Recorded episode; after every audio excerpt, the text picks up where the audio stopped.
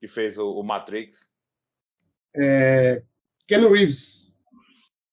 Keanu Reeves é, é, aqui, é, com aquele, não sei o que, John Wick, né? É fichinha para o que se tinha no, nos anos 90, né? Porque ao mesmo tempo você, evidentemente, que vai ter ali essas obras sendo meio que uma crônica de um determinado momento, né?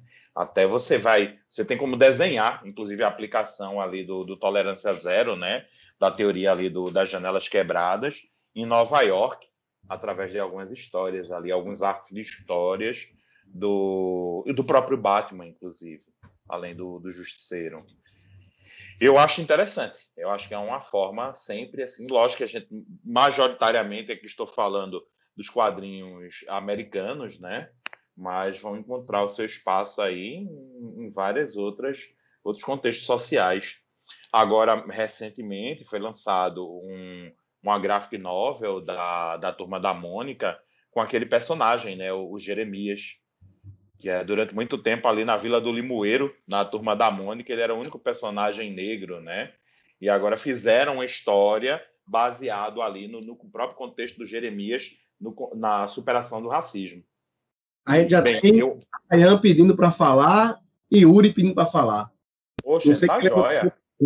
Vamos, vamos estabelecendo aqui um debate. Por mim, a gente vai estabelecendo um debate, Zé.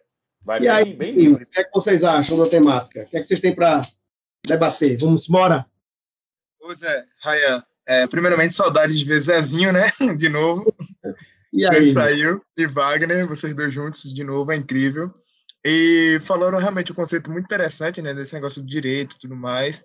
E ainda acrescenta um pouco da filosofia que recentemente, né? Quiser até mandar o um link depois para Wagner que tem um vídeo muito bom, que é que uma galera fez amador do Batman, mas com conceito sobre existencialismo. Sobre, é literalmente um vídeo. Cara, não é nem um vídeo.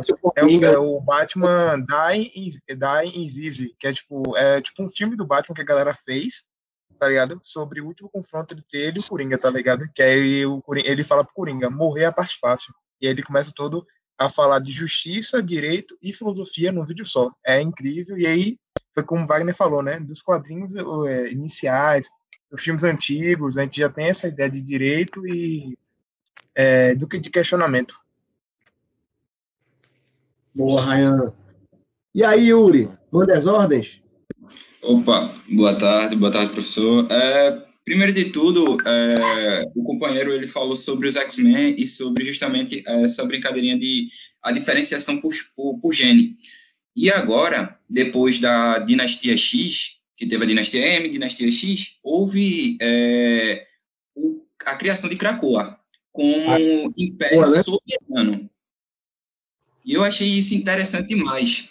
E ainda mais para remeter mais ainda, quando o Pantera Negra foi lançado na 52ª edição do Quarteto Fantástico de 66, é, ele tem o nome justamente de Pantera Negra, mas só que ao mesmo tempo era um movimento dos Panteras Negras, e ele teve que mudar o nome dele para Leopardo Negro por um bom ah. tempo.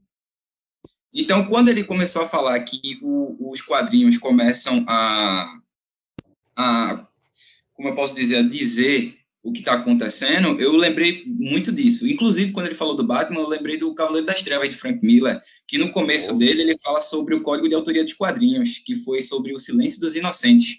Não sei se você se lembra, em 56, quando teve o Silêncio dos Inocentes, é, dizendo que perto dos quadrinhos Hitler era um anjo, e depois eles começaram a colocar o código de autoria dos quadrinhos, que limitava isso e quase lascou todo mundo.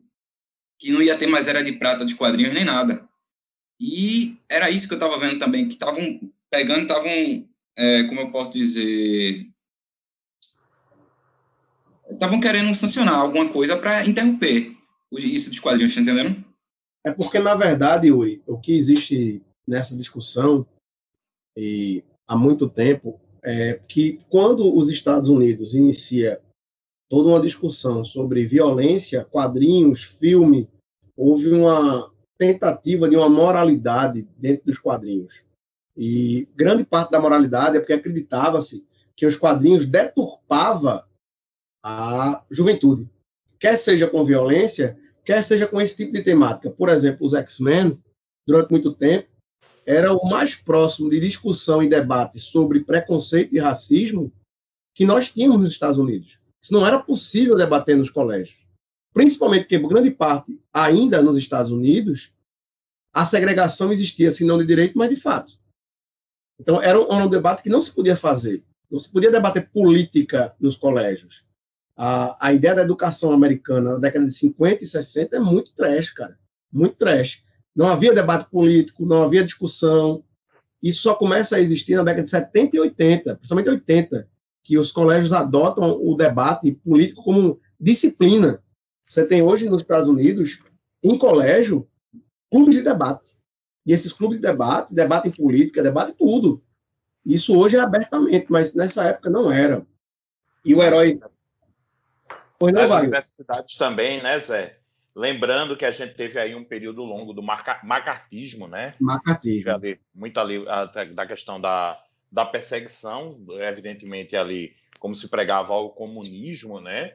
Mas também a todos os espectros que pudessem ser ali identificados como questões que levassem a criticar, inclusive, o próprio modelo né, do, do, do American Way of Life, porque durante a década de 50 a gente vai ter aqueles programas, né? Daquelas famílias, aquele o, o, o nascimento de, de, várias crianças, né? Ali os baby boomers e aquelas casas bonitas com todos os móveis, tudo completo, a mulher em casa trabalhando, o homem é, o homem na, ia trabalhar fora, voltava bem como foi reportado, inclusive ali no primeiro episódio da WandaVision, da WandaVision né? Ah, bom, desculpa, Zé, interrompi, mas só para. Não, não, era um isso mesmo. E assim, na minha cabeça, o herói que mais foi prejudicado foi o Batman. O Batman tem uma origem como detetive, mas um detetive bem violento. É... Durante essa era do macatismo, ele é completamente deturpado, ele vira um Batman comediante, ele vira um Batman friend zone, todo mundo é amigão do Batman. Tiveram que fazer a, a inclusão do menino prodígio para que Batman pudesse ser aceito pelo horário específico de alguns programas, e inclusive do próprio quadrinho, que depois gerou uma polêmica se Batman não era pedófilo. Cara, Batman foi o cara que mais sofreu na história da censura dos quadrinhos. A brincadeira, inclusive, de Frank Miller no Cavaleiro das Trevas, quando ele assume o manto de Batman, não era escrever sobre Batman naquele momento histórico, né, que existia na DC, mas escrever sobre Batman a partir de uma nova vertente. Quem era esse novo Batman? Era o Batman no futuro, um Batman que era revoltado, um Batman que era estressado, violento, sádico, cruel. E aí você vê uma nova visão de Batman, altamente calculista, né, que planejou a vida inteira ter o Superman como um, um apesar de amigo, mas um rival, um possível rival, já estava preparado, tinha plano de contingência para o super-homem, cara. Ou seja, ele sintetizou em silêncio a Kryptonita, porque se um dia precisasse, estaria ali para deter né, o Karel. Então, Professor, manda aí. Querendo, não, mas já falando, o senhor falou sobre o plano de contingência da. O senhor falou sobre o plano de contingência do Batman, só que o negócio é o seguinte: tem um quadrinho chamado Torre de Babel, que é o quadrinho. Todos da Justiça, né? Justamente, ele faz uma bomba que, é, se o Flash parar de correr, ele morre, ele explode, a bomba explode. Para a Mulher Maravilha, ele infecta com nanotecnologia na mente. Para o Lanterna Verde, ele dá o gás de espantalho do medo. Então, ele faz um. Para o Caçador de Marte, ele bota mercúrio dentro da corrente sanguínea dele para ele continuar queimando. Então, isso é justamente um, um, um check de Frank Miller, né? É, aí você vê que o Batman volta a ser o que ele é no, nos quadrinhos a partir do momento que Frank Miller mostra o Batman e é assim a visão do Batman, né? Do Batman como ele deveria ser. O Batman é um justiceiro, pessoal. O Batman é, um, é uma pessoa que trabalha na ilegalidade. Ah, essa é a grande verdade, né? Pessoal, tem um bocado de mão levantada aqui, Vixe Maria. é, são quatro estudantes aí.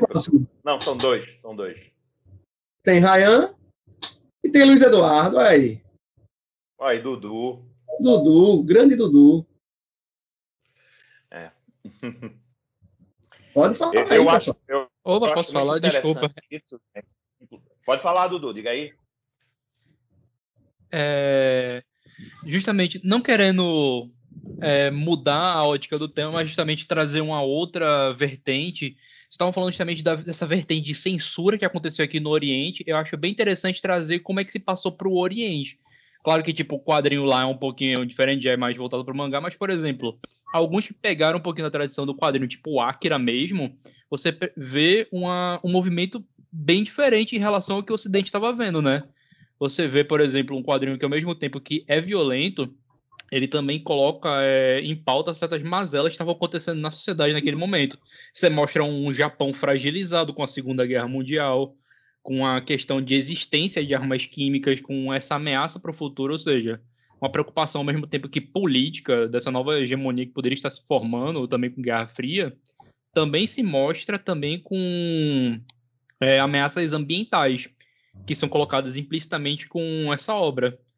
Então, eu acho bem interessante colocar também esse panorama com o Oriente, que mesmo ele estando assim bastante dependente dos Estados Unidos logo seguindo a Segunda Guerra, também se vê essa observação diferente nele, sabe? Só eu observação não... meio que passou por mim mesmo. É, inter interessante. Eu não vou ter muito conhecimento, inclusive, do, do de, da, da produção dos, da, das histórias, né? Como se vai construir ali os mangás, né? No Japão. Enfim, de, de, do, de todo o contexto ali da, asiático. Mas o que é interessante é porque o, o século XX é um século muito traumático para a população japonesa, né? E, bom, a gente estava até trazendo aqui um, uma linha da discussão inicial, onde a gente apontava ali para esses quadrinhos dentro de uma crônica do seu tempo, né? Para quem estuda relações internacionais, vai entender que esse é um elemento ali de, de, de soft power, né? Ali uma, uma condição ali de, de influência de cultura de massa. Enfim, para quem for adepto ali do é, for adepto de Gramsci, né? Na realidade vai entender que aí trata-se de, de, de, uma questão, como é mesmo o nome? é, alguma coisa cultural, agora eu só não estou lembrando qual é. Não é apropriação, é dominação, de dominação, dominação cultural. É, que aí você vai ter essa condição, porque através das, dos jovens você vai conseguir ali, por exemplo, moldar as gerações futuras. Hoje em dia, quem exerce muito bem esse papel é o YouTube, por exemplo. Se a gente for fazer uma comparação midiática, né? e, a, e, as batalhas que existem dentro do YouTube, inclusive da forma como monetizam e como não monetizam determinados tipos de canais, quais são os assuntos que mais se empolgam, é, mais empolgam ali, de um modo geral. Teve até uma reportagem que saiu no The Intercept Brasil, tem um tempo já, acho que é um pouco mais de um ano, que inclusive falava sobre a questão do como o algoritmo do YouTube ele não era tão, é, como é que a gente poderia dizer assim, tão imparcial. Existia ali o que é chamado de machine bias. Existe ali um viés da máquina que favorece determinados tipos de conteúdo. Não é que se, ah, se eu pego aqui, eu nunca entrei no YouTube na vida e eu entrar pela primeira vez e assistir o primeiro vídeo que ele me sugerir e for saindo em cadeia com as seguintes indicações que a gente vai sempre chegar a lugares tão diferentes assim. Ele meio que alguns, pelo menos algumas pessoas é, trabalham essa ideia, o pessoal que trabalha com, com o contexto do viés da máquina, que existe ali de um, de um modo geral uma certa predileção de como eles selecionam isso. Tanto é que, enfim, para é, a própria reportagem do, do Intercept mostra ali a reunião que o YouTube teve com alguns influencers digitais antes da eleição, né? É, agora eu não lembro se foi a eleição de 2018 ou se foi a de 2016, mas de um modo geral, ensinando ali como monetizar os canais, que tipo de conteúdo era mais visto, e ali, de certo modo, aquelas pessoas que foram atendidas pelo YouTube tinham um determinado viés ideológico de, da, não, não, não se tinha uma imparcialidade dentro dessa seleção. Lógico, aqui eu não tenho como dizer se é uma determinação geral do YouTube, se foi uma determinação local, mas de, de, de certo modo ali é, é, um pouco desse tipo de debate. Agora, bom, lógico, de a gente está falando aqui dentro desse, desse contexto, não sei se de soft power ou se de uma condição de uma dominação cultural, aí fica a critério de vocês como vocês interpretam que funcionam isso, mas de, de um modo geral, os quadrinhos eles têm uma adequação ao seu momento, ao seu tempo. Muitas vezes você vai ter financiamentos, inclusive para determinados tipos de história. É, a gente vai ter, por exemplo, a própria turma da Mônica desenvolvendo histórias de uma determinada forma ali para promover a imagem, por exemplo, das Forças Armadas brasileiras após o, é, é, com o início do processo de redemocratização, para não ficar ali com uma construção só de um ranço, de um período histórico. A gente vai ter, durante a Segunda Guerra Mundial, enfim, você vai ter personagens do Walt Disney, desenhos animados, que eles vão estar ali para a guerra. Tem um, um desenho que é um pesadelo do Papo Donald, que ele, quando se vê, ele está ali é, fazendo né, saudações a Hitler, né, falando Sieg Heil. E você vai ter, é, é, lógico, ali um pesadelo, né, e depois mostrando é, o quanto ele poderia ter sido sub, é, seduzido por, uma, por, um, por um aspecto ideológico e aquilo quanto poderia levar ele para um caminho muito nebuloso, né? Aí, de repente, ele vai despertar desse pesadelo, meio que como se passasse uma mensagem para os jovens da época, para aqueles que estavam ali meio que um pouco seduzidos por aquele por aquela forma de pensamento, que na realidade aquilo não era algo tão belo, né? Na realidade tinha ali seus problemas muito significativos. Durante muito tempo eu acho que era até pacífico, né? Uma visão mais crítica a esse momento, embora uma vez ou outra tem aqueles velhos ciclos, né, da, da nossa sociedade, e primeiro eles vêm como farsa, depois eles vêm como tragédia. Mas. Yuri levantou a mão, Yuri. Meta bronca, pode falar. Era só para complementar o que. Eu não, eu não, sei se Wagner é professor também, eu não, não conheço, mas. É professor. Ah, só para pegar um pouco mais do que o professor falou, ele também falou Vai. sobre essa política de massa em relação a ao Pato Donald. E eu queria lembrar também da, da, revista do Capitão América, a primeira edição de 1941, que era o Capitão América dando soco na cara de Hitler. Hitler. É. Capitão América é ele nasce da, da, ideologia americana, ele não nasce da necessidade dos quadrinhos, né? Ele nasce como uma. Não tem um Action Comics de 1938, a primeira edição de Superman? Beleza, a gente vê o, o sonho americano de Superman. Um cara legal, tranquilo, do Kansas, beleza. Qual é o principal inimigo do Superman? Darkseid. Como é Apocalipse? Como é Apocalipse? É, um campo, é praticamente um campo de concentração. Uhum. Então você vê, enquanto o Capitão América foi explícito, o Superman foi implícito, já que Darkseid é inspirado em Hitler. Entendeu, professor? Uhum. Sim, sim, sim. Joia, fantástico isso, né? Inclusive, eu, eu, nunca tinha feito essa ligação, por sinal, Yuri. Nunca tinha é, tido essa percepção dessa forma. E agora que você está me dizendo isso, eu estou tentando aqui reconstituir algumas outras análises que isso pode mudar um pouco, inclusive sobre a, interpretação da, das construções dos personagens. Mas, inclusive, obrigado. Inclusive, Wagner, quando o Dudu fala do Oriente, é, o Oriente ele passa por um problema muito crônico com o quadrinho, né?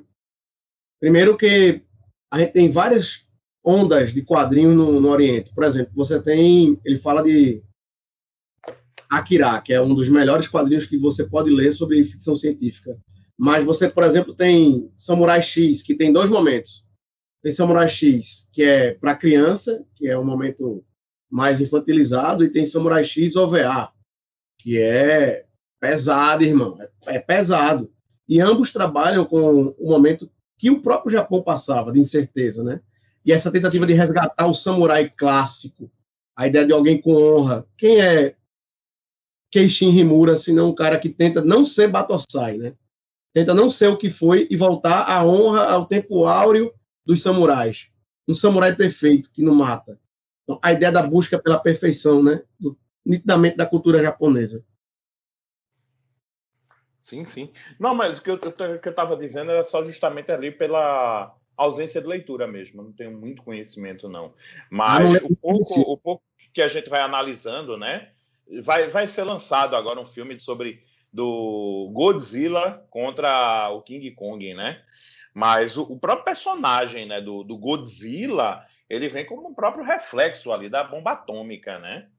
Meio que um, um, uma mensagem ali, uma, é, enfim, uma metáfora né, desse tamanho que, que não, é, enfim, que não, não tem como se passar por despercebido, né? Diante de, de, de determinados contextos de trauma.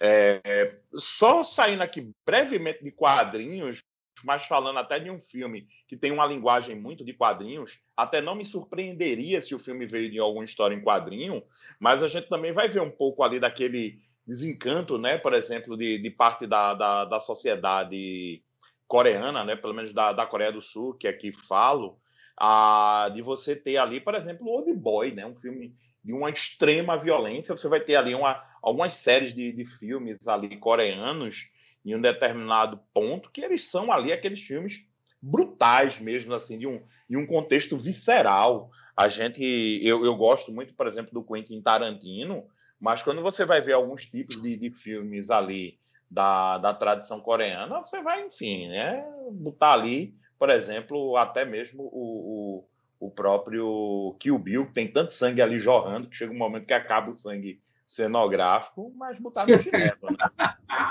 Dentro de um contexto do, do old boy, como, é, por exemplo, diante disso, né? Mas ali aquela brutalidade, né, que, que vem se mostrar na plasticidade do filme, ela tem ali até um, um, um próprio contexto ali de uma de uma de uma de uma ruptura mesmo, de uma sociedade que se apresentava toda aparentemente visualmente toda perfeitinha, toda certinha, mas que na realidade tinha um contexto de uma violência simbólica muito relevante, né, no, no por trás ali de uma é, é, por trás ali de um véu, né? É. Rayan levantou a mão, não foi? Pode, Ryan... falar, pode falar. Pode a gente está fazendo debate aqui. Yuri também, inclusive, eu estou é. gostando aqui, eu vou pegar aqui o meu caderninho para fazer algumas observações que o Yuri está fazendo. Eu levantei, é. Estava até conversando com o Zé, e eu acho que, Zé, se tiver eu? interesse depois em estabelecer um, um grupo aí de estudos, alguma coisa, uma extensão, para que a gente já tenha aí mais recursos né, para escrever sobre essas temáticas. Eu até fiz a proposta de Zé para a gente pensar um pouquinho mais sobre isso. Mas pode falar, desculpa, eu, eu, é, Zé deu a palavra a Rayan e eu, em seguida eu comecei a falar, né? Vai, nada, vai, relaxa. Diga nada, aí. vai, relaxa. Inclusive, eu te mandei o vídeo que eu falei mais cedo já, tá no seu WhatsApp, já depois passa pra Zé aí, que é legal. É, eu, tava, eu tava, até falei com o Dudu aqui no privado, que é quando o Yuri falou do, do quesito do Superman, né? Eu lembrei bastante do Luthor, no quesito fascismo, né? Que o Luthor é fascista completamente, dá para se ver. E quando o Superman se torna autoritário, o Injustice, né? Que a gente tem esse quesito do, dele vendo mal e dele fazendo que as pessoas é, do que na, é, deixa eu me reformular, né, do que ele querendo botar o, um pouco de Foucault, digamos assim, né, sobre a vigia, porque tem um momento que eu achei muito interessante que ele fala na HQ com o Barry, ele está conversando dizendo que ele e o Barry pode acabar com toda a violência do mundo se quiserem, né, apenas pegando todas as armas e jogando fora. Aí o Barry responde, mas isso vai tirar o direito de liberdade que elas têm, né? E se você tirar uma arma hoje, amanhã vai nascer. Aí fica nesse quesito novamente, tipo, da, de autoritarismo que a gente teve né, no Brasil e outros lugares do mundo, recém, é, replicando novamente os quadrinhos e filmes também. Então, era isso que eu queria comentar. Uhum. É, se, se, a gente for pegar aqui, né, dentro da, da própria, do próprio contexto da premissa do, do Injustice, a gente, a gente pode trazer esse contexto né, do, do, do próprio Foucault, da, da questão da, da, da vigilância de uma forma geral. Se a gente quiser fazer um, para, um paralelo, inclusive, com. Não, mas só pegando aqui Foucault, né, dentro do próprio contexto dele ali, da, da, do, da microfísica do poder, né? E que, por exemplo, no poder não há vácuos, não existe vácuo de poder. E, de qualquer modo, ali, quando você vai ter determinados espaços que são exercidos, esses espaços têm ali um, um sentido, né? tem um sentido do preenchimento daquele espaço. Tem um sentido ali da. Até de uma forma geral, se a gente for pensar de uma forma mais fria, até dentro do próprio contexto do autoritarismo. Ali seria essa, essa busca constante ali, né? É, como se fosse um cabo de guerra. Tenho mais força, eu posso puxar, deixo menos espaço para o outro, mas eu tenho mais segurança para que eu não fique distante daquela zona que pode fazer com que eu perca dentro dessa, desse cabo de guerra. Só que é dentro daquele, de um contexto onde não tem fim, né? Sempre vai ter ali a, a essas correlações de forças, de forças em, em oposição. Rapaz, é, é impressionante, é, Yuri, rapidão, como é, eu estava lembrando agora, vocês falando, de como o quadrinho ajudou na questão feminista, né, bicho? Inclusive da liberação sexual mesmo que em, em alguns momentos há, há, uma coisificação da mulher nos quadrinhos, mas, por exemplo, na, no Japão hoje, grande parte do, do que a gente chama de HQ erótica já é voltada para o público feminino. Né? A Mulher Maravilha, por exemplo, e sua transformação nos quadrinhos, até chegar no, hoje na tela do cinema, é uma hegemonia gigantesca da mulher. Porque se você pegar como era o HQ inicial da Mulher Maravilha e o que é hoje, ela muda radicalmente de postura. Pode falar, Yuri. Professor, eu ia ser um dos últimos temas que eu ia abordar, mas já que o senhor falou, primeiro de tudo, quando a gente vai para a Terra 2 no universo DC Comics, temos a, a, a brincadeirinha da Poderosa, a prima do primeiro, Superman. Primeiro, primeiro, parou, parou. Olha, se o senhor for falar dos reboot da DC, que é aquela desgraça, o negócio tá bom, tá bom descer. O que, é que eu posso fazer para destruir? Vamos fazer um reboot? Uf. Pronto. Vamos criar uma terra alternativa? Uf. é, assim, aí... A DC tem alguma coisa de fazer o mal assim com a gente, velho. É porque ela acha também, porque aí é um patrimônio né, econômico para as empresas muito significativo, muito valioso, é, né? É porque eles carregaram história, é, a, é, muitas das histórias é aquela grande questão, né? Não, não tem consequências, né? Você não vai ter a morte, né? Você não vai ter a perda. Você não tem muitas vezes a consequência. Ah, a pessoa pode morrer. Eu acho que já teve morte de todo mundo, né? Já teve a morte do Superman. Já, enfim, vários principais personagens morreram e voltaram.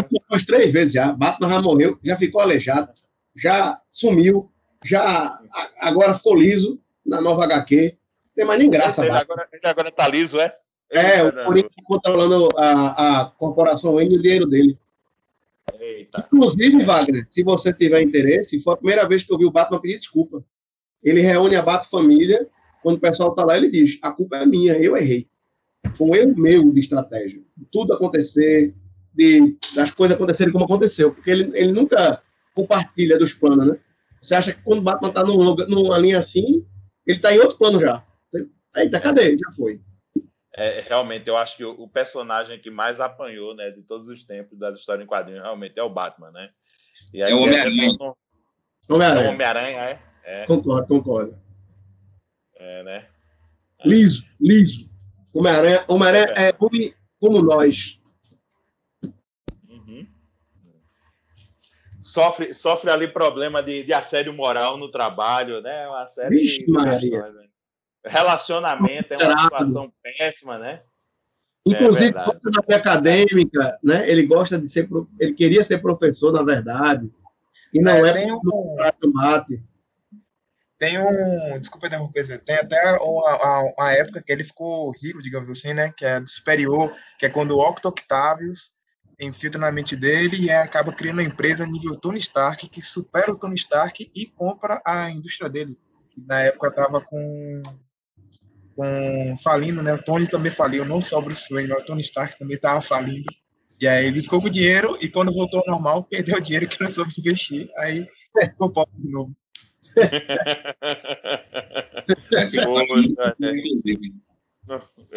eu já vi muito essa história aí de investimentos. Alex Pode falar, Yuri. Eu acho que alguém ia falar, eu acho que eu iria falar. Eu, eu fui eu que que atravessei e interrompi a, o que ele Relaxa.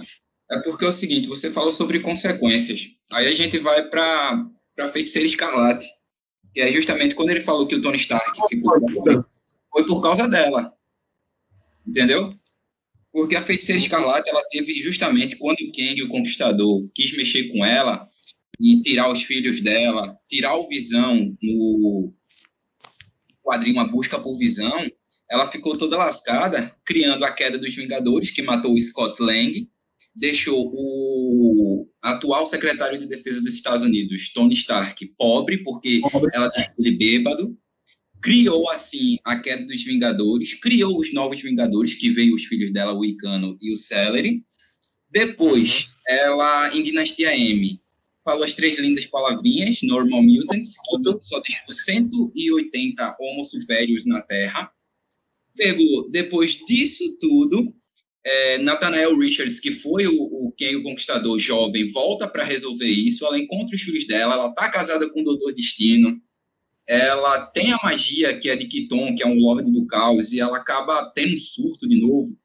E até 2010, até 2010, se não me engano, no evento Vingadores versus X-Men, ela com Hope Summers, a filha de uma, de uma linha do tempo alternativa de, de Jean Grey, é, é, é, que tem a, a, Força Fênix, consegue tirar, voltar com os mutantes. Mas só que o que, que acontece? Todo mundo fica um pé atrás com a Feiticeira Escarlate.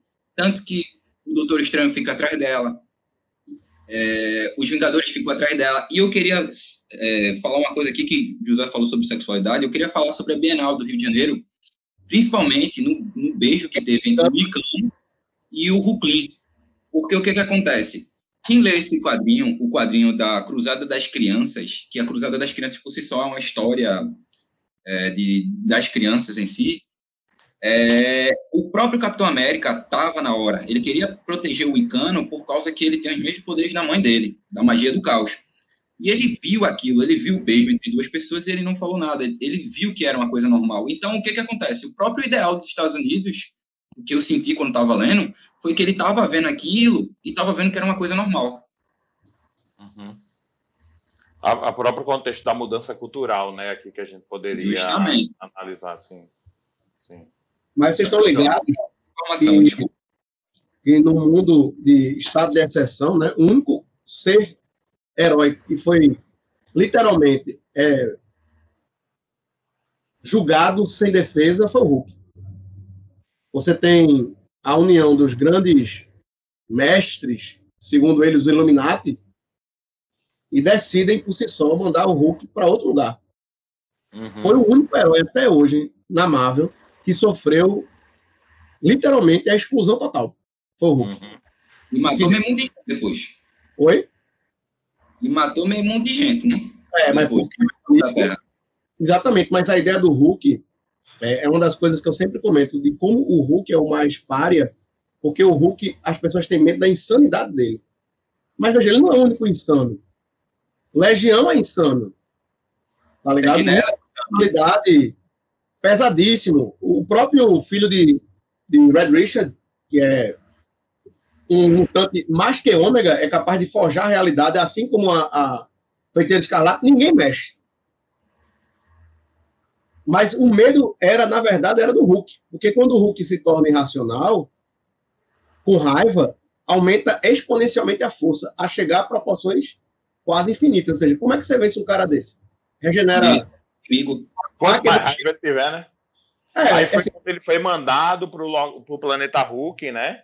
Aí é. depois ele volta para a Terra e se torna um rei, né? Inclusive, ele anuncia: eu vou visitar todo mundo do Illuminati e vou dar um pau em todo mundo. Ele avisa.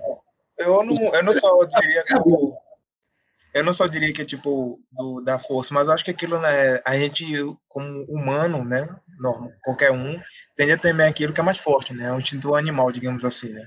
E aí você tende sempre a correr do aquilo que é perigoso. Então acho que você vê a figura do Hulk do ser mais poderoso, tá ligado? Pô, o que acontece? Claro que quando ele fica inteligente nos quadrinhos, né, que ele vira o Dr. Jade, o maestro, ele vira um ditador completamente. E o maestro, ele ainda manipula, né? No, quando ele vira o Dr. Jade. Exatamente. Ele, ele venceu todos os outros heróis, viu? Venceu. Todos. todos. Então, ele venceu aquele Thor que tinha a cara de cavalo, né? Isso, isso, ele venceu todos. Porque o grande segredo do Hulk é a ideia do irracional. Porque, assim, a esperança na, na feiticeira de né? A ideia do tratamento dela, a gente pode trazê-la de volta. A gente pode, por exemplo, no caso de Cable, Cable era um camarada que era filho de Scott Summers com um clone de Jean Grey. Ele pega um vírus, é mandado para o futuro e ele volta. Uhum. Inclusive, quem cria eles no futuro é Jean Grey e Scott Summers. Né? Então, assim, todo mundo tem esperança. Doutor Destino tem redenção. Doutor Destino vira Vingador, pô. Todo mundo tem esperança. Qual é o único cara que não tem esperança na Marvel? Que todo mundo bota para trás. É o Hulk. O Hulk é a prova viva de que a gente não quer aceitar o diferente. E talvez também, Zé, eu acho que é algo interessante, né? Porque, de um, de um certo modo, o Hulk também é um olhar para dentro, né? Se a gente for analisar sobre uma, uma visão ali do demasiadamente humano de Nietzsche, a gente vai entender que todos nós temos um, um pouco dessa loucura, né? Dessa insanidade da. Enfim, às vezes a possibilidade da gente cometer um crime brutal é uma condição de que algo ali venha interferir na, na nossa, no nosso senso de equilíbrio, né? De racionalidade. É, é, interessante, tem um, tem um livro que eu tenho muito ciúme. Eu acho que tu tens, é, é Fernando, eu acho que também. Mas que seria o, o, livro do professor Rock, né? Que fala sobre a questão do ciúme, né? Ciúme, loucura, loucura é. e crime.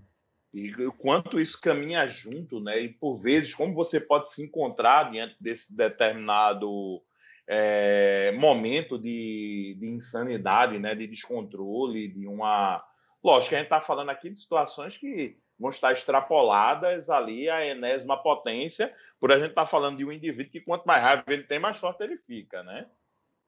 Mas alguns dos apontamentos que vocês estavam até falando, e aí só para sair um pouco desse contexto da, da, de uma filosofia mais e vi também para uma, lógico também uma filosofia jurídica que não que Nick não esteja, mas é, pelo que eu observei sempre tem um pouco desse desse aspecto de alguns personagens eles são tão poderosos por vezes que eles a, a, às vezes se encontram até a, acima da própria lei. E, e o senso daquilo que eles encontram como justiça, né, diante dessa tirania, até que ponto não estaria dialogando ali o estado de natureza robesiana, né? Da gente imaginar ali uma figura de um Leviatã, estando ele acima da própria lei e, portanto, fazendo com que a sua vontade seja ali uma construção das regras, né? Pensando aqui normativamente dessas regras que seriam válidas. Correto. Aí, e aí... Pode falar, pode falar, Zé. E aí é, é o ponto que eu acho chave para o nosso debate, né? Ao mesmo ponto que os quadrinhos, durante muito tempo, interferiram na, na fonte cultural da sociedade americana para incluir, incluir os negros, incluir o diferente, ele também segrega. Tem várias histórias que você tem personagens que são segregadas, são criadas é, e não conseguem ser aceitas nunca. É, você tem o caso, por exemplo, de Jason Todd e a enquete para matar o Robin. Vê que negócio surreal. Liguem quem é a favor da morte do Robin, porque se você não gosta dele, a gente vai matar. Que doideira da peste. Adivinha qual foi? Matar. Corte em família de 1958. Esse daí foi para se lascar. Deitaram ele na porrada, como diz no, no popular, né? Pois é, e assim, é. foi literalmente a escolha da população, cara. Foi uma das coisas mais doidas que eu já vi na minha vida. Doutor Luiz Eduardo, meta bronca. Foi também só, só uma breve coisa também dentro disso, né? Lembrando do direito penal do espetáculo, teve também a, a luta né, entre, entre, o, entre o Wolverine e o Lobo, né? da DC, o Wolverine da Marvel, evidentemente, e o Lobo da DC. Mas, bom, desculpa, Dudu, pode falar. Nada, sem problema, professor. Pegando os dois ganchos da discussão que eu achei bem interessante, foi justamente falando sobre Hulk, que eu acho bem interessante que a gente retoma uma coisa que é bem singular o direito, que é a questão do controle. Porque, quer ou não, o direito, desde seu início, você pode ver que a grande maioria dos autores, ele fala sobre controle. Alguns vão falar, tipo, de uma maneira mais filosófica, obviamente, tipo Nietzsche, que para ele direito, moralidade, é o controle dos fracos pelos fortes, que no caso é eu não sei exatamente qual é do livro ele fala, mas ele fala que basicamente coisas como moralidade e direito são constituídas para pessoas, no caso, fraco, fracas, no sentido, obviamente, de força física, poderem conter aqueles de espírito mais forte, mais animoso. E a mesma coisa com o Hulk, porque vamos ver bem, o Hulk, a gente sabe que o poder dele ele fica mais interessante, ele é mais útil quanto mais raiva ele fica, ou seja, quanto mais descontrolado ele fica, melhor o poder dele é para aquela situação em concreto. Porém, tem um, uma zona limitante em que não pode ficar com tanta raiva, porque senão ele vira uma própria ameaça para a equipe e integridade da missão.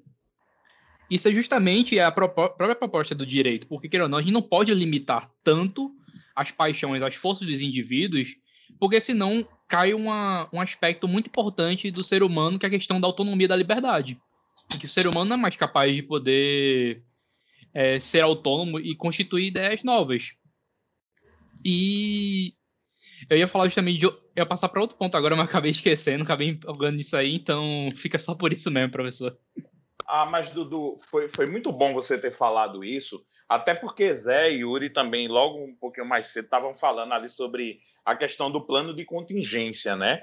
Porque você tem ali o super-homem, que é um deus. O que, é que você vai fazer se esse cara despiroca? Ele simplesmente ali resolve tocar ali, enfim, botar para quebrar. O que é que vai fazer? Aí um, uma condição ali preventiva do, do Batman era justamente ter ali um plano de contingência para todos aqueles, né? Tem um livro bem interessante, é, esse aqui, eu não sei se tá, dá para visualizar direitinho, porque eu não sei como é que tá a qualidade da minha câmera. Tá? Você desligou. Mas é... Oi?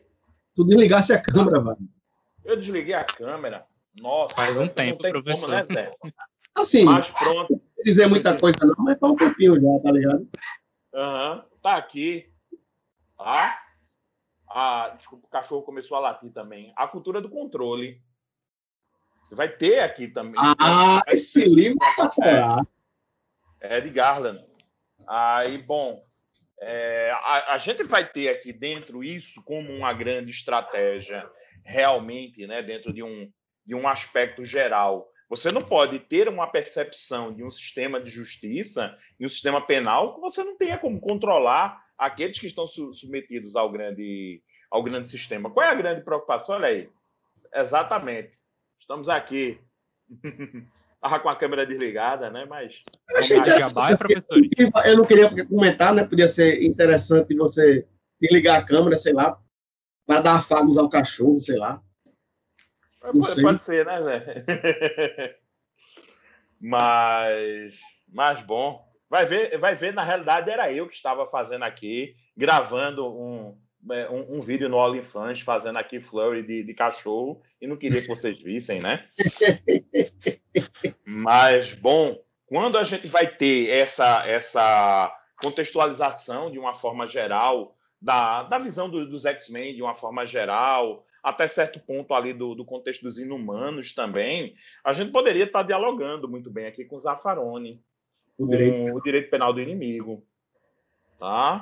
Vocês estão percebendo todos os livros são, são, da mesma, são da mesma coleção, né? Que trata-se aqui do, do Instituto Carioca de Criminologia. E por último, aqui também pegando no caso do X-Men, pelo menos foi um que eu folhei um pouquinho antes, que trata-se desse daqui, da sociedade excludente. É, bom, e a gente vai entender que, lógico, embora os autores aqui não tenham essa preocupação que a gente encontrou nesse momento, né, de, ter, de traduzir um momento social e, diante desse momento, tentar entender o que há de direito ali, mas, de um modo geral, quando a gente vai procurar essas estruturas daquilo que é reportado dentro do quadrinho, embora, por exemplo, os autores, quando vão escrever essas obras, eles não estão consultando ali obras do direito, obras da criminologia, mas eles apenas estão fazendo a mesma leitura da sociedade que esses autores aqui estão fazendo, só que através de um outro aspecto, através de uma outra mídia. O Zaffaroni vai escrever, então melhor aqui, né? O, o, o Garland vai falar sobre a cultura do controle, e a gente vai entender ali é, a grande preocupação ali do, do Watchmen, né? Quem vigia os vigias? E aí, o que é que a gente faz? Como é que a gente controla isso, né? Quais, quais são os limites que a gente vai estabelecer aqui diante da, é, enfim, das liberdades, dos poderes, das, é, na realidade, das, das, condições que tornam essas pessoas especiais? Não posso existir nenhuma forma de controle. E isso traz uma, uma grande preocupação, de um modo geral, para parte, ó, uma corrente, pelo menos, ali do, dos pensadores do, do direito. Lógico que ali pensando na sociedade diante, com, diante dos problemas da sociedade. Mas ali o, o, o autor da história do quadrinho, é, ele não, não vai ser aquele cara que está deslocado por completo e não vai estar pensando. É, não, não é que o, o autor do direito que foi para a academia ele, ele enxerga um outro mundo que não existe para o cara do quadrinho. O cara do quadrinho também está vendo. Só que a forma que eles encontram de comunicar isso é diferente. Mas elas batem, elas se, elas se entrelaçam, de fato.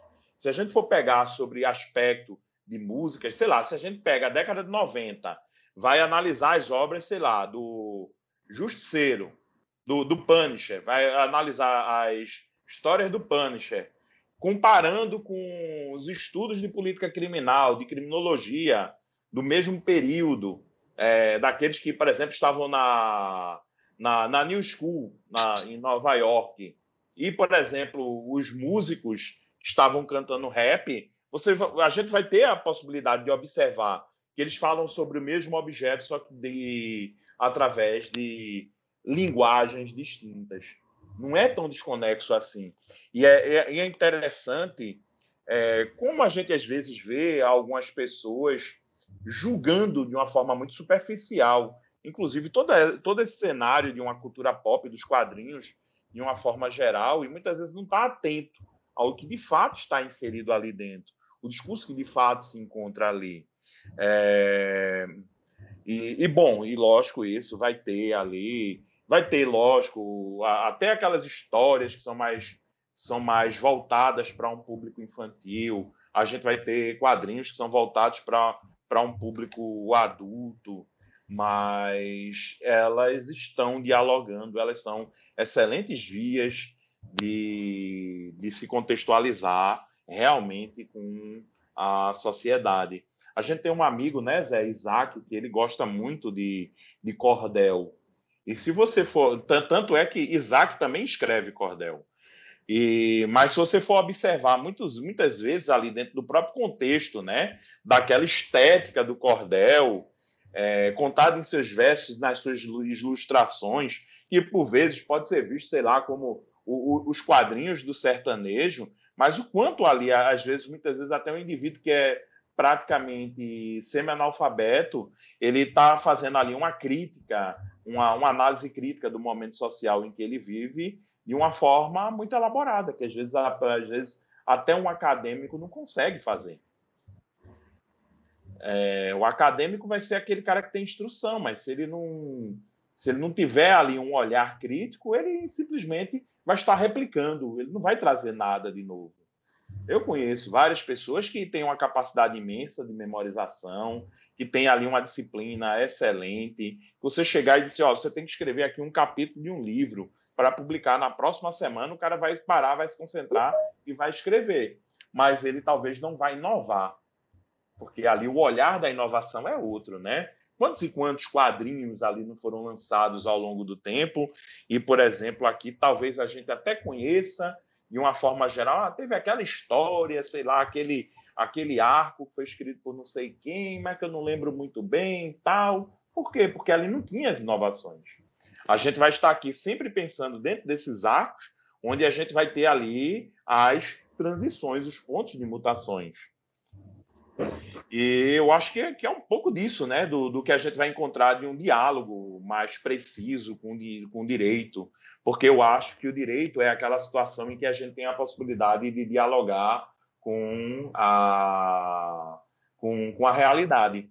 Se eu não tenho direito que não está dialogando com a realidade, eu não tenho um direito que vai estar chegando a lugar nenhum. Eu vou ter uma letra fria da lei que talvez ela não encontre, inclusive, sequer ali adequação de uma aplicação, de uma aplicabilidade, né? É, hoje estava num, num, debate, na, na parte da manhã, a gente estava falando sobre direito humano ao afeto. Direito e afeto, né? Em tempos de pandemia, a gente pensar ali em afeto e qual é a relação que ele tem com o direito. Primeira vez que eu me deparei com esse tema foi em, em 2008, quando eu estava fazendo mestrado e uma das minhas colegas, chamada Rafaela Medeiros, ela escreve, ela, o tema da, da dissertação dela, o tema da pesquisa dela era direito ao afeto.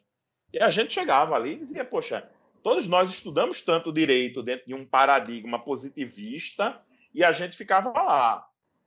Positivismo, positivismo, quando escapava um pouco, eram ali de um ponto crítico, não, porque eu analiso a perspectiva crítica, sei lá, de Alberto Vará, e por aí a gente ia construindo isso. Aí, de repente, chega uma menina que diz o seguinte: não, eu falo sobre direito ao afeto. Para mim, pessoal, deu aquela tela azul do Windows. Parei ali e falei, pam, fiquei parado pensando, como é que isso é?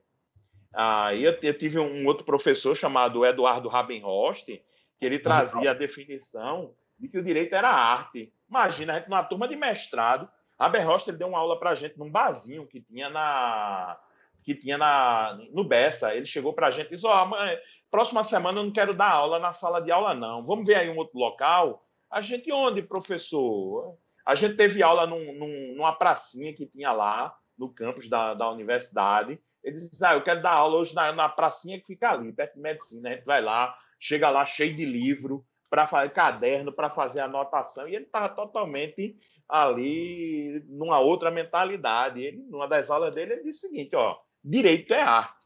A gente, como assim direito é arte? Foi o segundo momento ali que minha mente vai bugar. Primeiro foi o tema da menina, depois esse contexto do direito é arte, e talvez por influência deles, de um modo geral, eu entendo hoje que direito, inclusive, é uma paixão, direito é um amor, direito é aquilo que, no, que movimenta o direito, é, é, é, é como a gente. É, como ele consegue no, nos provocar desse, dentro desse senso, inclusive, de, de humanidade que nós temos.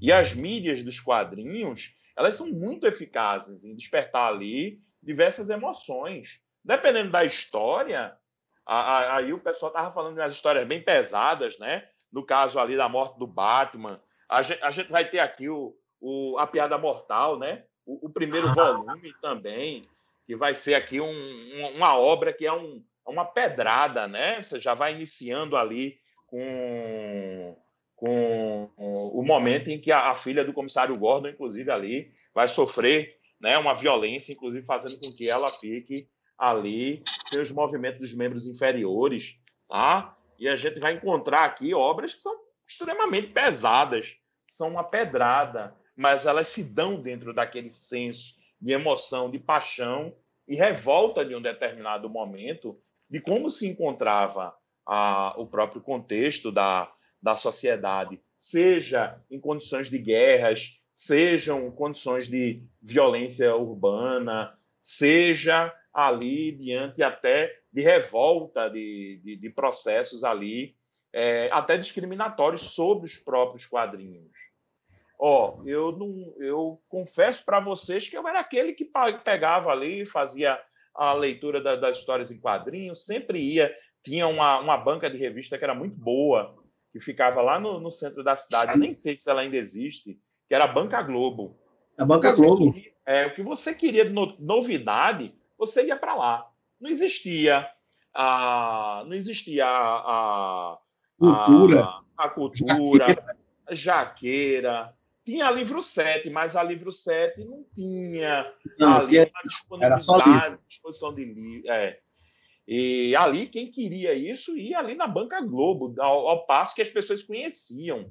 Tinha o dia de troca de figurinha. Ah, se você for, sei lá, Quarta-feira de meio-dia é o horário que o pessoal tava trocando figurinha de Jurassic Park. A gente trocava gibi, trocava gibi, pô, na frente da. da, é. da, da, da, da, da, pessoal e trocava gibi. Não tinha uhum. internet, não tinha troca de zap. A gente tinha que marcar é. uma semana para trocar na outra, cara. Passava uma é. semana doidão atrás da revista. Vocês é, me falam, e... é, é ruim o tempo hoje. Vocês não viveram na Vocês não sabem o que é a treva. É, é, pois é, né, Zé? Você abarcou as trevas, nós viemos dela, né? Ninguém sabe o que é jogar, jogar, jogar videogame no, no fliperama fedorento, né, Zé? Sem salvar. Não salvava não. Não, a ficha o cara batia aqui lá na luta. Doutor Dudu, tua mão, não foi? Pode falar, Dudu. Aí, é bom, não sei se Dudu vai falar ou não, mas era aquela questão, né? A gente ia, comprava a revista é, Zé, eu acho que talvez tenha, tenha vivenciado até mais isso do que eu. Quando, em, em que momento tu veio de Camusim para cá, Zé? Eu sei que tu veio novinho. Foi, bem novinho, foi. Foi? Eu praticamente já vivi aqui desde cedo. Tua adolescência toda foi em Recife? Longe todinha. Soparia. Eu não sei como era, por exemplo, lá no, no, no Marista, né? Mas, por exemplo, quando eu estudava, assim, era, era praticamente como uma coisa ilegal, né? Chegava ali para os colegas dizendo, ó, oh, tal revista. Aí o cara, ah, pô, me empresta tal. Mas era aquilo tudo escondido, porque ao mesmo tempo você não queria que as meninas vissem que você estava ali com uma revistinha em quadrinhos, sem exigir. Era coisa de criança. Era coisa de criança. Não é? é, é ali, jogar videogame. A, a, minha, a minha tese, assim, eu já não pegava ninguém. Se alguém me ver com o gibi, lascou. Lascou, já, né, Zé? Titanic é, é, nada, assim. É. Abuso. Aí, de um modo, de um modo geral, né, de, um, de uns tempos para cá, até com a internet, né, com, com um avanço ali da, de, desse processo da de, desse processo da popularização da internet, é, você vai ter ali um determinado momento onde esse tipo de informação, esse tipo de mídia, ela consegue, começa a ser mais consumida e ela sai desse campo, muitas vezes ali do, eu vou chamar de underground, não sei se seria muito essa palavra a ser dita, mas ela sai um pouco desse campo e passa ali, tem uma certa projeção dentro da sociedade, onde você, por exemplo, dependendo do espaço que você vai, chega com a revista, por exemplo, de Sandman, isso não vai ser visto de uma forma ruim, né? Muito pelo contrário, ali vai ser dito, ah, que legal, então você gosta de Sandman, né? Zé tá aí com uma, um, uma camiseta de um dos personagens que eu mais gosto, que é o Doutor Estranho, é Doutor Estranho para mim. Eu gosto muito do Doutor Estranho e do Surfista Prateado. E onde você vai encontrar todo um contexto ali que para mim é interessantíssimo, porque você termina de ler, mas aquela leitura ela vai lhe acompanhando. Quantas e quantas vezes, por exemplo, eu acredito que aconteceu com o Yuri, muito provavelmente aqui com o Dudu, até como ele estava falando ali do, do próprio Akira, né? Eu, eu, lembro, inclusive, de uma ocasião, quando eu, eu tinha assistido o Matrix, eu tive a oportunidade de assistir Matrix no cinema. Os meninos não eram nem nascidos, né, Zé? Não comentar. O ano de 1998 foi um ano excepcionalíssimo. Assisti no São Luís, hashtag. Olha, não, eu assisti ali no. Eu acho que. Eu tô na dúvida se eu assisti no Recife 1, 2 e 3. ficava ali. Onde hoje é aquela academia no Shopping Center Recife. Eu acho que foi ali que eu assisti. Mas ali foi, teve o Matrix no mesmo ano, teve vários filmes. Teve, eu acho que, se eu não me engano, teve Seven também. Teve Seven. É, eu acho um ano... que levantou a mão, esse. Foi, levantou. Aí, só para finalizar isso, aí um colega meu, ele, quando eu assisti Matrix, adorei o filme, estava comentando tal no colégio. É um colega meu disse: Ó, você precisa assistir o Ghost in the Shell. É massa. Nada é isso. É, não é é uma animação japonesa. Aí eu disse, poxa, é, eu vou ver se tem na locadora. Ele, não precisa não, eu tenho. Amanhã eu trago a fita para tu. Aí chegava com aquelas fitas de videocassete ali. Eu acho que assisti uma vez, terminou, disse, não, tem que assistir de novo isso daqui. enfim, eu acho que assisti umas duas vezes seguidas, assim, terminou, rebobinei, assisti novamente. Porque é, é essa ruptura de paradigmas, né? Muitas vezes a gente está acostumado sempre com a mesma é, narrativa, com a mesma narrativa, chega algo tão diferente ali que aquilo dali é, despertam outras coisas. E naquele momento, até quando eu assisti e gostei, eu não tinha nem dimensão porque eu tinha gostado tanto. E tempos depois, até tendo a oportunidade de assistir outra vez, aqui e acolá, eu começo a ter outras leituras e outras visões. Isso vai acontecendo, né, Zé? Pelo menos eu acredito que muitas das histórias que Zé assist... ou leu no passado e hoje tendo a, oportunidade de re...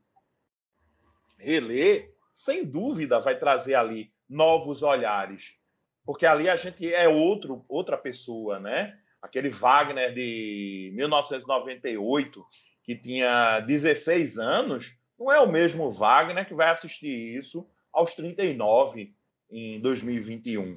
Vai ser ali uma outra uma outra pegada e ao mesmo tempo, para mim é muito surpreendente quando eu vejo os meninos hoje tão novinhos, assim, feito Dudu, feito Ryan, que leem uma obra e já vai debater, dizendo, eita, professor, o senhor viu, aí no filme era dessa e dessa forma, aí você começa a parar e pensar, pô, não, tinha, passou ao largo. Aí depois você vai assistir de novo e você tem esses diversos olhares que eles vão se construindo, e isso para mim é muito interessante. Yuri, meu nobre, me desculpe, eu sou professor, todo professor é prolixo, vai falando, vai falando, se desinvestando. Antes de tá Yuri falar, tem uma ressalva. Eu acho que a gente não devia menosprezar os outros falando de idade. Acho que idade não é a temática daqui, eu acho que a gente devia se restringir à temática quadrinhos. Obrigado. Zé, tu é do tempo do TikTok, Zé. Não sabe nem, tu não sabe nem o que é Orkut. Deixa eu quieto. Rapaz, eu ia começar falando que eu sou de 99, né? Já que. Mas, professor, o senhor acabou de falar de um negócio que justamente era o que eu ia abordar. Quando eu vi Capitão América 2 Soldado Invernal, que inclusive acho que é um dos melhores filmes da Marvel, disparado assim, se o melhor. Concordo, meu nobre. Só para é. quem gosta de quadrinho. Quem não gosta de quadrinho, gostar, dá papagaiada, entendeu?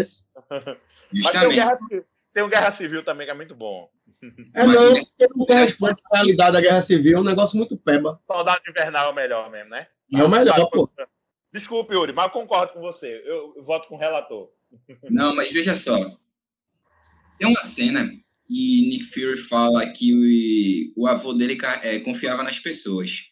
E sempre fala, o ladrão falava que tá é, levando aí coroa ele dizia umas notas de 1, umas notas de 5 e uma Magnum 22 carregada. E depois ele mostra o projeto Inside ao Capitão América. E o Capitão América fala: Isso não é liberdade, isso é você apontar arma para cada pessoa do mundo e se oferecer é, ameaça, você riscar. Só que eu lembro, eu não sei se estou correto, mas eu lembro muito de Rousseau do contratualismo. Porque a partir do momento que eu não eu, eu sacrifico a minha liberdade em troca de segurança, esse filme trata bem isso, porque é o seguinte, a Shield, o que era a Shield antigamente? Era a superintendência de, enfim. E todo mundo confiava nela. Todo mundo confiava nela. E o que que aconteceu? Ele sacrificava sua liberdade em troca de, de, de segurança. E foi isso que o Capitão América falou. Eu acho bem interessante isso, entendeu?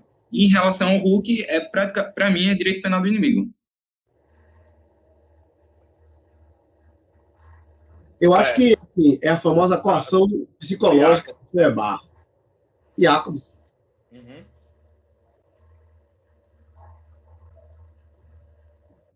Pois é. Meu povo, infelizmente, dado o horário, precisamos encerrar, mas eu faço uma proposta. A minha proposta é que a gente possa, pelo menos uma vez por mês, ter momentos disso aqui, né? Da gente poder debater quadrinhos, cinema. Por que não? Muito tá ótimo. Então, eu vamos acho que utilizar. Fred, a gente pode fazer o convite para Fred também, porque Fred, no momento, ele está. Fred Monteiro, um, um, amigo, ele está bem comprometido com, com um projeto que ele está finalizando, né? Com a agora com um momento que ele está passando mais particular profissionalmente e acadêmico também, que a gente tem que dar aqui um tempo para ele mas ele, inclusive, ele gravou um, um, podcast, se vocês quiserem assistir, é o podcast do Virtus, que é um programa da, da Universidade Federal de Pernambuco, do Departamento de Direitos Humanos, em que, é, no episódio, nesse episódio, eles falam sobre política criminal e os quadrinhos. Aí Fred convidou duas pessoas para falar sobre a temática e gravaram esse podcast. O nome do podcast é Virtus, Acho que é Virtus Podcast. Virtus feito aquele carro da Volkswagen. Virtus. Virtus Podcast.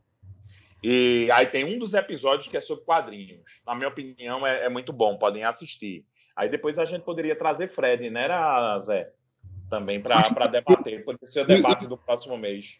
É, e a gente pode criar uma pauta, por exemplo, um mês é quadrinho, no outro mês é Game of Thrones, no outro mês é, sei lá, How to Get Away with Murder. E a gente vai trabalhando essa temática do direito a partir dessas. Porque assim, eu assisti Sut, achei a coisa mais anti-direito que eu já vi na minha vida. Tem tudo menos direito. Uhum. É, é feito, é feito plantão médico, é tudo menos medicina, né? Menos medicina. House, né? House. House, house. Ô, professor, como um grupo no WhatsApp? Oi? Por que não cria um grupo, um grupo no WhatsApp para ficar é, para ficar regulando essa, essa, esses encontros? Perfeito. Eu, eu acho talvez. É, pode ser, pode ser, pode ser. Eu, eu vou só dizer para vocês o seguinte: eu não vou estar muito presente no grupo do WhatsApp, não. Mas sempre quando marcar assim, vez ou outra, eu vou participar um pouquinho, que eu sou péssimo de WhatsApp. Mas de repente a gente poderia criar aqui um grupo de estudos, né? Seria esse momento a gente nosso inicial, até é, poderia ser um, um, grupo de estudos sobre mídias, mídias pop, não sei, alguma coisa aí direito, né? Como é que o direito ele é contado através desses desses espaços? Porque... É, seria direito arte e cultura, né? Porque a, hoje por exemplo, você tem uma, uma graphic novel do, do Batman, que é o Arkham Asylum, que foi feito por, veja, pintura guache de altíssima qualidade. Claro que ele foi impresso em papel normal, mas se você ver como foi feita a, aquarela, pô, foi feita em aquarela. É um negócio de outro planeta, pô. Que Batman, ele é obrigado por Coringa a passar um tempo no Arkham. E aí ele vai conversando com todo mundo que está no Arkham e percebendo o efeito, por exemplo, de botar o, o duas caras no hacker. Aí o pessoal do hacker não quer que ele use a moeda. Aí ele não consegue ir no banheiro e se urina nas calças. Aí Batman começa a refletir, mesmo que, que negócio pesado. O cara botar, eu botei esse cara aqui e olha o que ele tá passando. E aí, Coringa faz ele ver a visão de cada um dos vilões de, do, de, de, do Arkham, né? Até chegar um ponto e pensar, e tu, tu tem certeza que a gente existe ou é um sonho da sua cabeça? Vem que doideira. Ó, oh, poxa, isso aí é, é, Como é mesmo o nome? Da, da filosofia grega clássica? Não, não, acho que eu estou confundindo. É, mas a, a, ali é... é interessante, é interessante. Seria Aí, vamos, vamos, vamos fazer. Hã? Seria catarse que o senhor queria dizer? Não, não. Mas é, vamos fazer o seguinte: se for criar o, o, grupo do WhatsApp, eu acho que uma das primeiras. É, porque eu, eu, parto do pressuposto que nosso objetivo depois é parar para escrever um pouquinho sobre isso, e no futuro a gente, de repente, fazer aqui um, uma, uma conferência, fazer um, um seminário, um congresso sobre essa temática, escrever e publicar artigos, livros com com, com essas temáticas que a gente está aqui debatendo. Eu fiz aqui algumas anotações. Depois eu posso até ver como é que a gente sistematiza isso direitinho para já pensar em, futuramente em, em, trabalhos acadêmicos. Agora, eu acho que seria interessante que a gente fizesse é, pelo menos um cronograma das, das discussões futuras. Aí eu acredito que no próximo mês, se quiser contar com o Fred, eu acho que não há problema. Se quiser falar do Game of Thrones, a gente pode falar com Álvaro Gouveia, Zé. É, eu, particularmente, eu, eu gostaria muito que tivesse uma sobre o direito e o videogame ali, né? Pega um GTA da vida, né? Pega ali um, um não sei se Cyberpunk eu não joguei, mas ali pega aquele outro que é do, dos hackers que vão ali, aí já fala ali também. Como é o nome? Watch Dogs. Watch Dogs, exatamente. Aí já pega ali e fala também sobre a questão de proteção de dados. Como é que vai ser no futuro, né? As nossa, a nossa relação com a internet, dentro desse processo de evolução? Até que ponto a gente vai conseguir manter ali a nossa privacidade, né? Mas a gente vamos, vamos pensando nisso. Eu peço que, por gentileza, é... eu preciso passar uma ata aqui, Zé. Tu tem contato com o pessoal? Eu tenho aqui. Ah, o que é que eu fiz? Eu fiz melhor. Eu já botei aí no zap, no nosso chat, um local para vocês botarem suas informações para a gente fazer o zap. Foi. Eu não tive acesso ao, ao chat, Zé.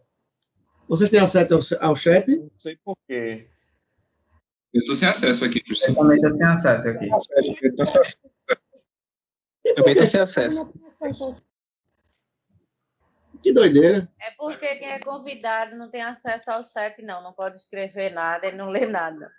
Que pobreza. É. Ô, professor, por que você não faz o seguinte? O senhor, não sei se todo mundo tem acesso ao seu Instagram, mas o senhor podia abrir uma caixinha de perguntas para a galera botar o nome e o número. Pô, boa. Fácil, fácil. Fazemos eu e Wagner. Tá vendo como é bom, Zé, ter, ter gente jovem aí que tem, já pensa de uma forma diferente, né? A gente velho não, não tem mais pensamento.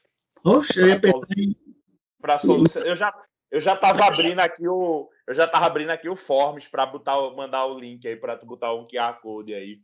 Ou botar aqui um link com encurtador para o pessoal é, responder.